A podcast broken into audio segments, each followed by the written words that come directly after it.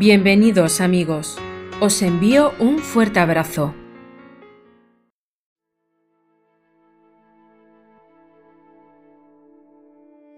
Reflexionando sobre un buen ejemplo de superar pruebas, me venía a la mente la historia de Desmond II, que fue llevada al cine por Mel Gibson con la película titulada Hasta el último hombre. La película narra la historia de un joven paramédico que participó en la Segunda Guerra Mundial, pero que sin embargo se negó a llevar armas incluso estando en el frente, por lo que sufrió burlas y rechazos.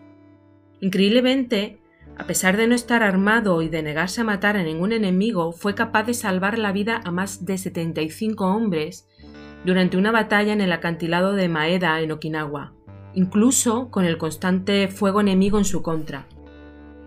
Además de su fuerte convicción de no llevar armas, y sin ánimo de hacer spoiler, lo que más me impacta de esta historia es que hasta el más seguro de sus convicciones puede tener un momento de duda, de desierto, de flaqueza, pues en un momento en esta batalla se plantea qué está haciendo exactamente allí en medio. Se encuentra perdido.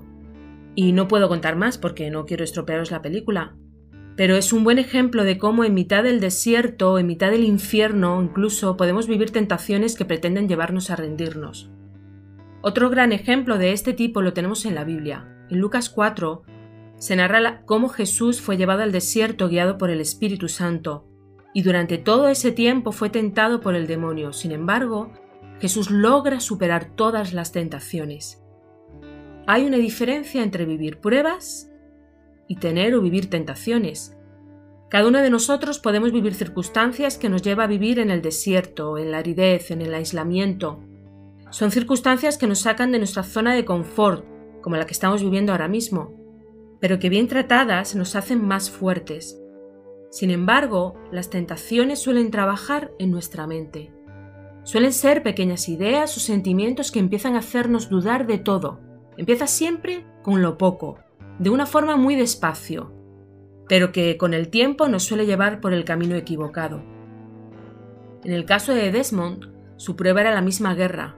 Fue porque sabía que tenía que ir, a pesar de no ir armado pero que al ver el grado de destrucción, de odio, llegó a pensar que su presencia era inútil. Nada más lejos de lo que pudo conseguir al final cuando se sacudió la tentación de rendirse encima. Jesús fue al desierto, seguramente para prepararse para su gran misión, donde fue tentado por el demonio que intentó que sucumbiera a él, haciéndole dudar sobre su propia identidad. Si eres el Hijo de Dios. O con el poder de te daré el poder y la gloria de todos los reinos si te arrodillas delante de mí. Tentaciones que por supuesto superó.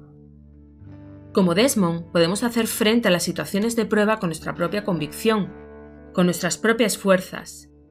Y hasta cierto punto, cuando la prueba se convierte en un infierno, la propia convicción no es suficiente, las propias fuerzas no bastan.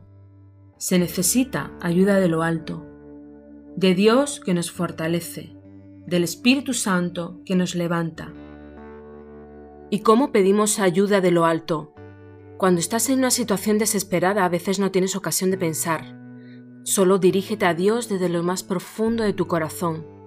Según tu propia personalidad, puede ser en un silencio pero que grite en tu interior. Si eres más extrovertido, puedes hablar o incluso gritar. Da igual la forma, lo importante es el qué, que hablas sinceramente con Dios y le pides auxilio o ayuda si lo necesitas. Si ya tienes una relación con Dios, sabrás que en la oración, con la palabra, con la Biblia, el Señor puede hablarte directamente al corazón. De la misma forma que reconoces la voz de un ser querido, incluso si no lo ves, la conoces. Jesús se relacionaba con el Padre Dios solo hablando con Él. Hay tantos ejemplos en la Biblia de esto, como en el huerto de los olivos, como cada vez que se dirigía al Padre para orar.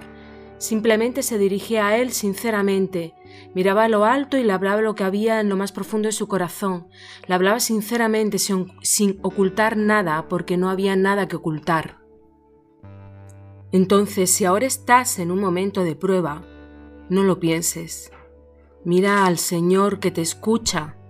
Búscale, Exprésale lo que hay en tu interior, lo que estás sintiendo, tu problema. Él te conoce.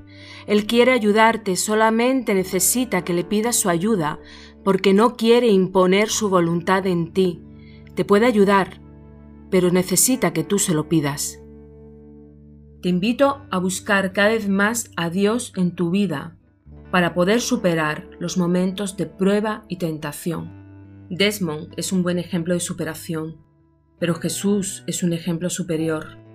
Por eso queremos contar con el ejemplo de Jesús, que fue al desierto a la prueba acompañado del Espíritu Santo, lleno del Espíritu Santo, y que supo luchar contra las tentaciones del enemigo contando con la palabra de Dios.